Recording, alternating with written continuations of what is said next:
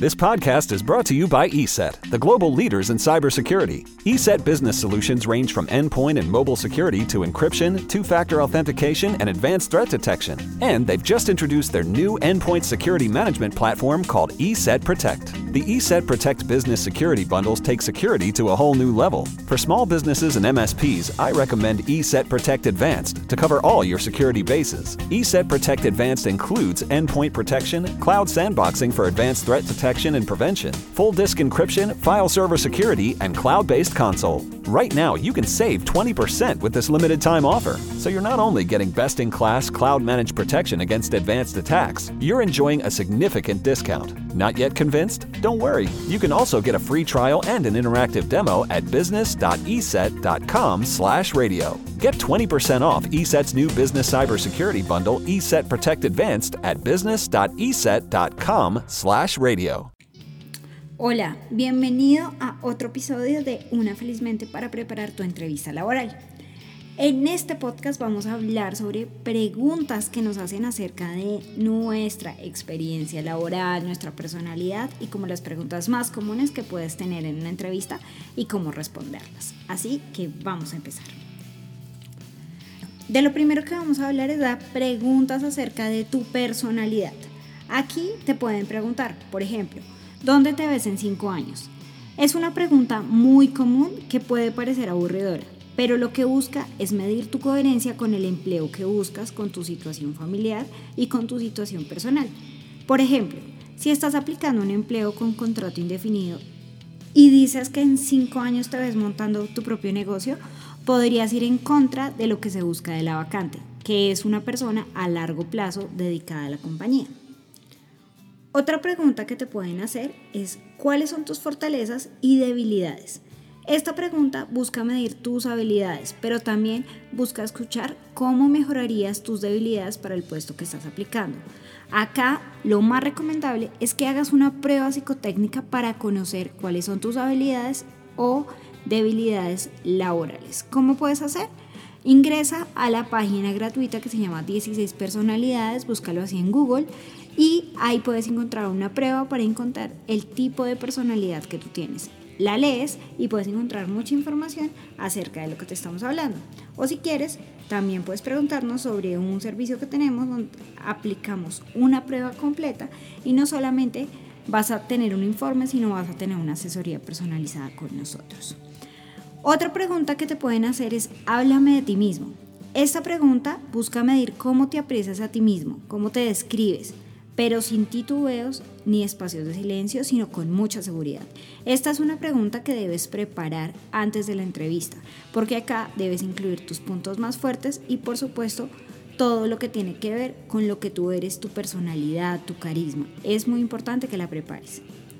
Otra pregunta puede ser, cuéntame una anécdota de tu vida o de tu trabajo en la que resolvieras con éxito una situación problemática. Acá les informamos que el mejor método para responder este tipo de pregunta es un método que se llama método STAR.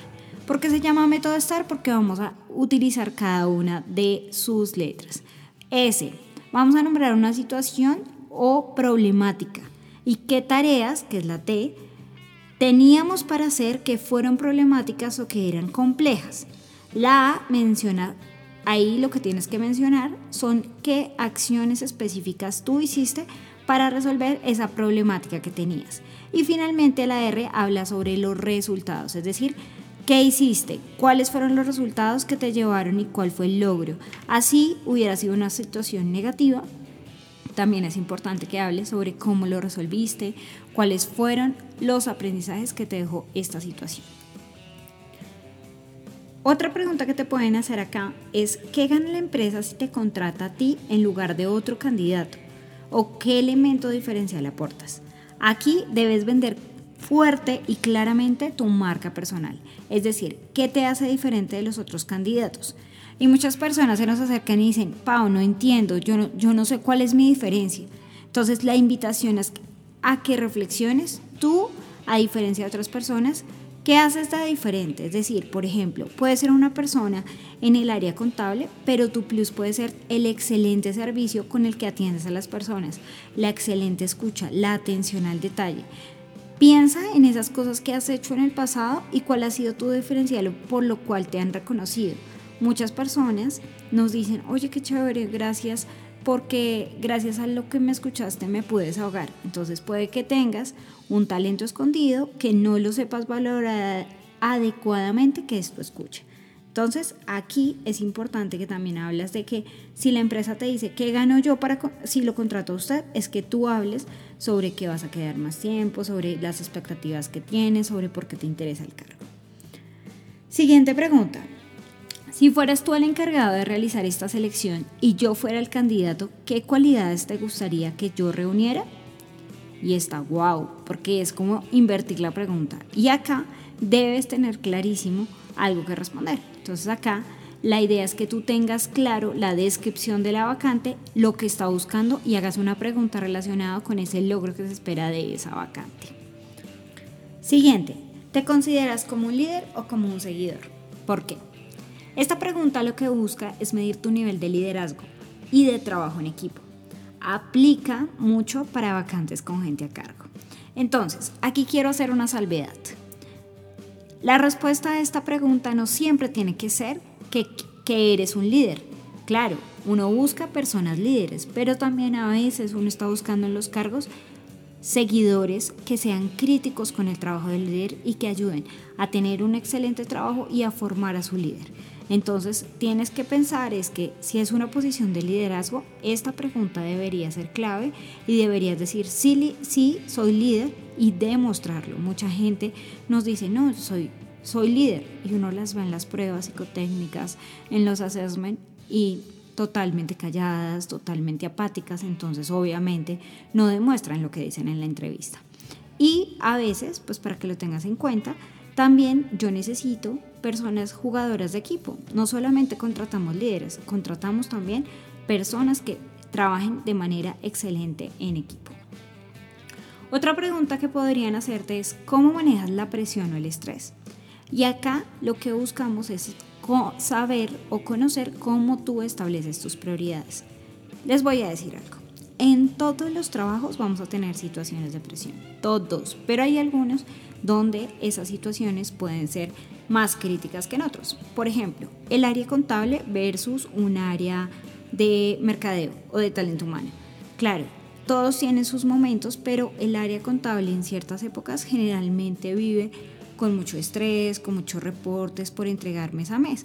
En cambio, un área de gestión de talento, un área de mercadeo, muchas veces son eh, temas que pueden ser eh, manejados en el tiempo cambio, en el área de talento o en el área, perdón, en el área de, inversiones, en el área financiera, tú tienes que entregar unos reportes incluso hasta el Estado y eso pues implica mayor estrés. Entonces lo que yo necesito es saber cómo tú reaccionas, cómo manejas la prioridad, cómo planeas, cómo priorizas. Y eso lo tienes que demostrar en esta respuesta. Otra pregunta otra afirmación que te pueden hacer es, defínete a ti mismo con cinco adjetivos calificativos y justifícalos. ¿Qué pasa con el latino promedio?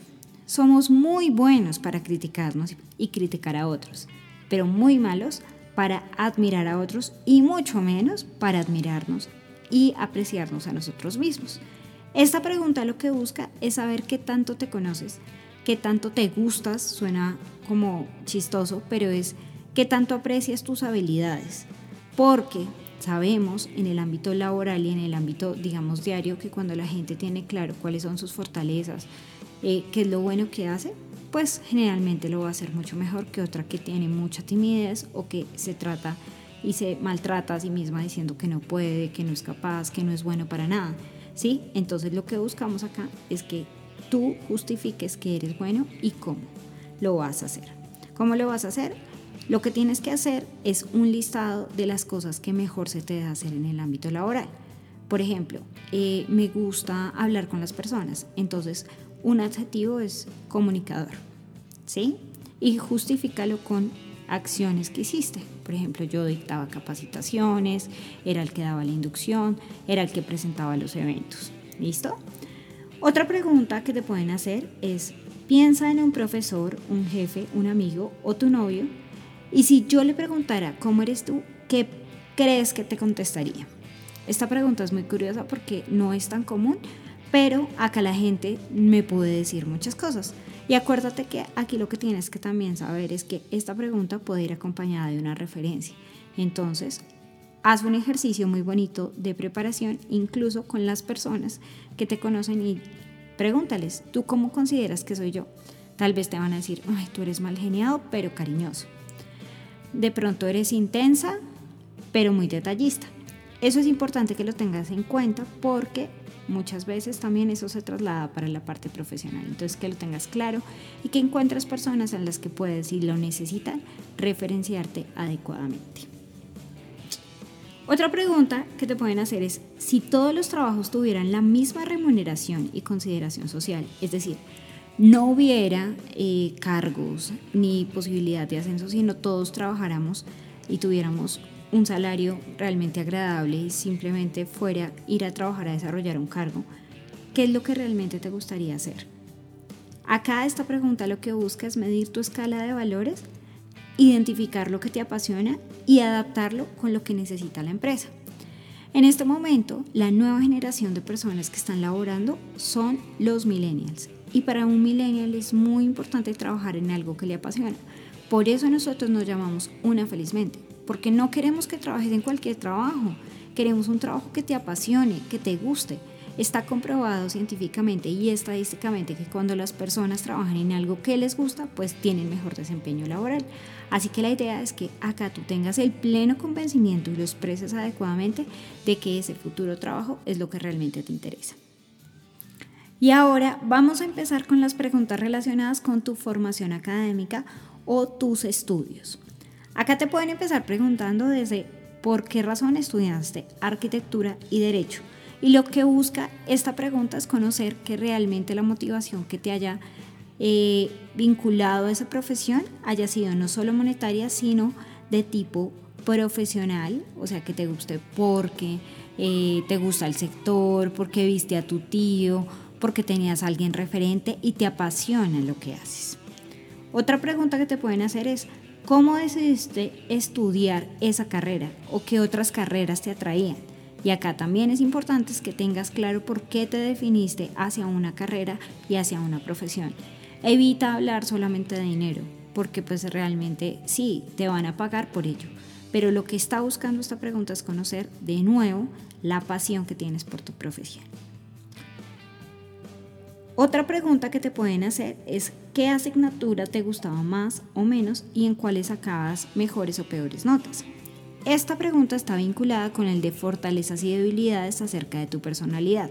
Porque si dices, no, no me gustaba mucho eh, cálculo, pero me gustaba mucho mercadeo, eh, todo el tema de analítica de datos. Entonces puedo ver que eres una persona que su fortaleza puede estar en el análisis y su debilidad puede estar en la atención, de, atención al detalle o temas muy matutinos o operativos relacionados con números. Eso es lo que trata de definir esta pregunta. Otra pregunta es, ¿en qué medida tus calificaciones se deben a tu esfuerzo personal y en qué medida a tu inteligencia? Esta pregunta está relacionada con la teoría de inteligencias múltiples de Gardner. Él decía que habían ocho tipos de inteligencia, una que era la lingüística, una que era la lógico-matemática, la espacial, la corporal o kinestésica, música o rítmica, intrapersonal, interpersonal relacionada con toda la social y naturalista. Y lo que yo quiero saber acá es que tú me cuentes y que me expliques en qué te sientes mejor. Es decir, cuando se da tu inteligencia significa que es muy fácil para ti, por ejemplo, la gente que toca música, pues es muy fácil reconocer sonidos o tonos. Ellos tienen un tipo de inteligencia más desarrollada. Pero si le cuesta esfuerzo aprender música es porque tal vez no tiene esa inteligencia. Entonces eso es lo que queremos medir a través de una pregunta y sin necesidad de una prueba. También una linda pregunta que te pueden hacer acá es ¿cuál fue la experiencia más gratificante durante tu vida como estudiante? Y acá es importante que nombres, por ejemplo, si estuviste en monitoría, si participaste en grupos de investigación o si fuiste nombrado o becado durante tu experiencia académica. Una pregunta crítica en algunos cargos puede ser si piensas ampliar tus estudios de alguna manera, si piensas presentar posgrados o si volvieras a empezar, ¿qué harías de modo diferente? Esta pregunta puede ser un arma de doble filo. Por ejemplo, si yo estoy buscando un cargo que requiere un alto nivel de compromiso y mucha carga laboral, pues posiblemente si una persona me responde que su sueño en poco tiempo es ponerse a estudiar, pues de pronto no me va a servir. Y eso no significa que tú seas malo para el cargo, simplemente que tus expectativas pues van en choque o no se adaptan a las expectativas que necesita la empresa. La empresa tal vez estará buscando una persona a la que pueda momentáneamente entregar una alta carga laboral y tú no tienes esa disponibilidad. Entonces, de alguna manera, la entrevista lo que nos ayuda es a saber si el candidato se va a adaptar fácilmente al cargo y a las necesidades de este. Otro que pueden preguntar acá es acerca de tu formación complementaria. Por ejemplo, ¿qué seminarios o cursos cortos has realizado? ¿Qué te motiva a realizarlos? Y acá te invito a que solamente hables de los últimos cursos realizados hace cinco años, es decir, incluso cuatro o tres. Un curso de hace ocho años acerca de computación, de normas contables, de calidad, tal vez ya los olvidaste, o sea, tal vez no, estoy segura que ya lo olvidaste.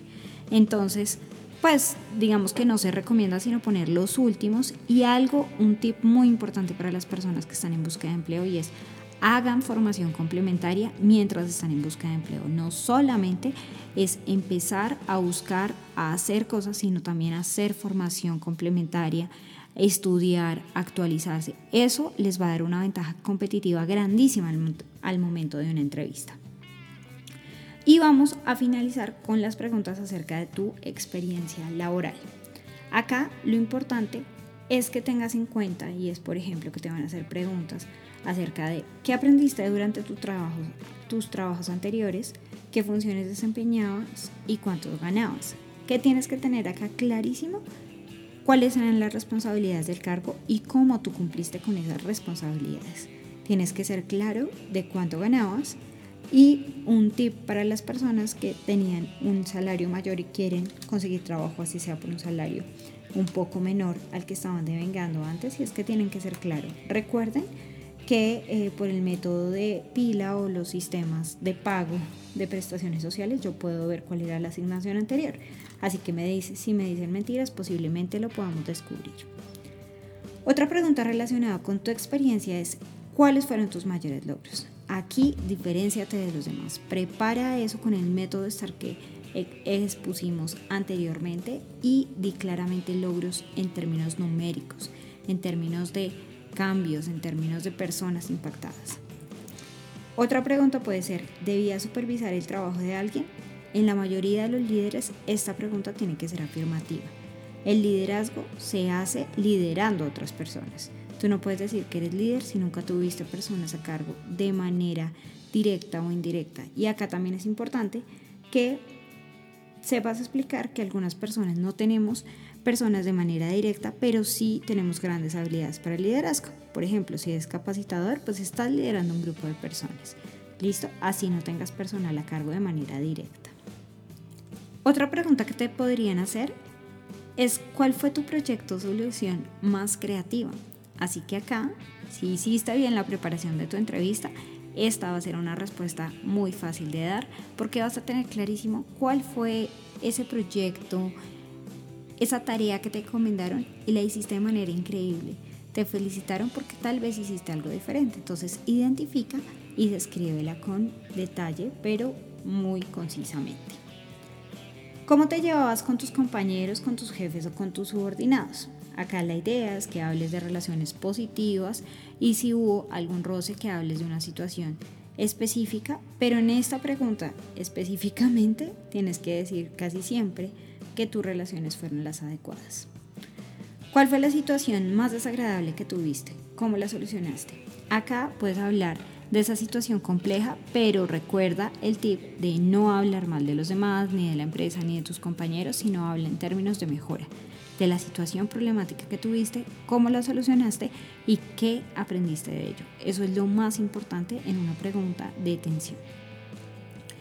Describe el mejor jefe que hayas tenido y el peor. Recuerda aquí, Se pueden contar experiencias, pero nunca hablar mal de ellos, sino decir que se aprendió de las malas relaciones. Por ejemplo, si tuviste un jefe, pues decir, en, el caso del peor, yo no diría que fue el peor, sino el que más me enseñó, porque a través de una experiencia en la que de pronto hubo un roce, pues yo aprendí que tenía que escuchar más, que debía ser más asertivo, que puede que mi jefe eh, esté molesto, pero también tengo que ponerme en los zapatos porque generalmente los jefes tienen mayor presión y, a veces no entendemos eso. Y no es que estén bravos o que tengan mal genio, sino que simplemente están con mucha carga o mucho estrés. Descríbeme un día típico en tu trabajo, entonces acá cuando te dicen eso trata de enlazar las funciones que tenías con las funciones del cargo esperado que estás, del cual estás haciendo la entrevista y hablar sobre las buenas relaciones que tienes, de cómo organizas tu día, tener todo eso en cuenta. Y también te pueden preguntar acerca de cómo conseguiste ese trabajo en el que estabas anteriormente. Entonces simplemente pues tienes que ser sincero, hablar si fue por un proceso laboral o si fue en el caso de algunos temas un empleo dado por una referenciación o por recomendaciones totalmente cómodo. Generalmente el 70-50% de las vacantes se dan por referenciados porque uno como talento humano pues se va a evitar un montón digamos de inconvenientes si tiene una persona referenciada porque ya hay alguien que lo recomienda. Entonces eso me está asegurando que es una buena persona. ¿Listo? Entonces con estos tips llegamos al final de este capítulo de preguntas que te harán en la entrevista. En el siguiente capítulo de nuestro podcast vamos a hablar sobre preguntas acerca del empleo, pero preguntas ya más críticas y qué hacer después de la entrevista. ¿Listo? Entonces nos vemos en nuestro próximo capítulo. Bye. Lunch in the park? Check. Hand sanitizer? Check. Cancer screening? Done. We've all adapted to a new way of living. Keep your healthcare on schedule with Johns Hopkins Medicine, where your health and safety are our highest priorities. We're ready to care for you through virtual and in person visits across Maryland and the greater Washington region. Your health, our experts, safely caring for you. Schedule your care now. Learn more at hopkinsmedicine.org forward slash safe. Masks for family? Check. Garden cleanup? Check. Schedule back pain visit? Done. We've all adapted to a new way of living. Keep your healthcare on schedule with Johns Hopkins Medicine, where your health and safety are our highest priorities. We're ready to care for you through virtual and in person visits across Maryland and the greater Washington region. Your health, our experts, safely caring for you. Schedule your care now. Learn more at hopkinsmedicine.org forward slash safe.